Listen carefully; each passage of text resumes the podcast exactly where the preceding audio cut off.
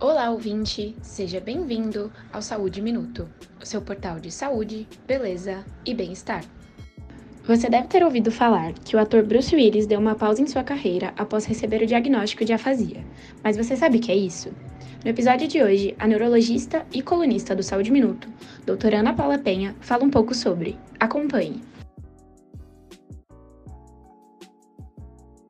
A afasia é uma condição neurológica que leva o indivíduo a uma dificuldade de comunicação, né? É, tanto para entender os comandos, né? Entender aquilo que se fala, como para expressar, né? A, a, o, que, o que o indivíduo quer. Então, é, pode ser, né? A gente tem aí dois principais tipos de afasia, né?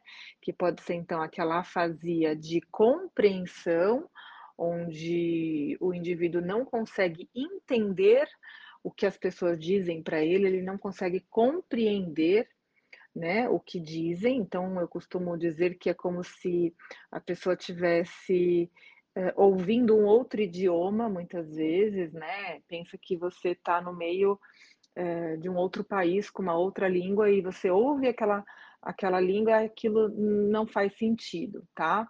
Mas em compensação, no tipo de, de afasia de compreensão, você consegue expressar o que você quer.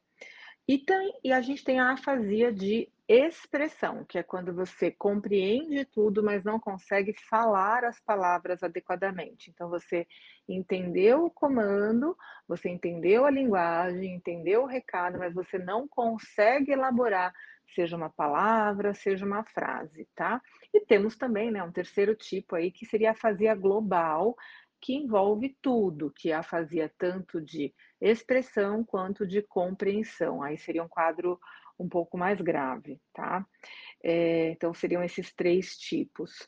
Um, os principais, as principais causas de afasia, é, a gente tem aí a afasia causada por AVC, acidente vascular cerebral, que, que é, um, é, uma, é uma causa muito comum da afasia, porque infelizmente o AVC tem uma alta incidência na população, né? É uma das principais doenças neurológicas e uma das principais doenças é, é, cardiovasculares. Uh, a gente tem afasias causadas por lesões no, do hemisfério cerebral esquerdo, como tumores, abscessos, inflamações, traumas, né? E a gente tem também afasias causadas por demências, né? Então, por exemplo, a demência frontotemporal, né, a afasia primária progressiva, são demências que se iniciam aí, pode acometer pessoas na faixa etária do ator Bruce Willis e uh, que, evolu que, que começa né, a aparecer com, com a com a dificuldade de linguagem, mas logo vai evoluir para outras perdas cognitivas, outros domínios cognitivos, como perda de memória, de uh, localização, de orientação espacial, né?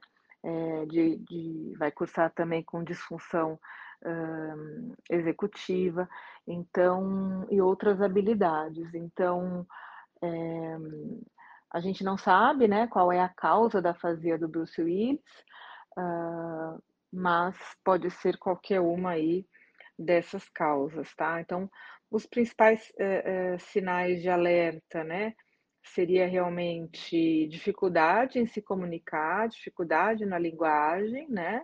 É, seja para entender ou para falar alguma palavra, tá? É, infelizmente, ela é comum após AVC, né? Porque o AVC é uma doença é, é, frequente no nosso meio, né?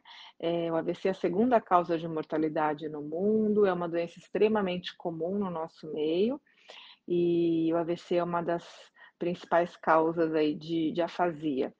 Então, se essa fazia foi causada por AVC, sim, ela é relativamente frequente, tá? Em crianças, não. Em crianças é extremamente raro. Mas em adultos, infelizmente, não é tão raro.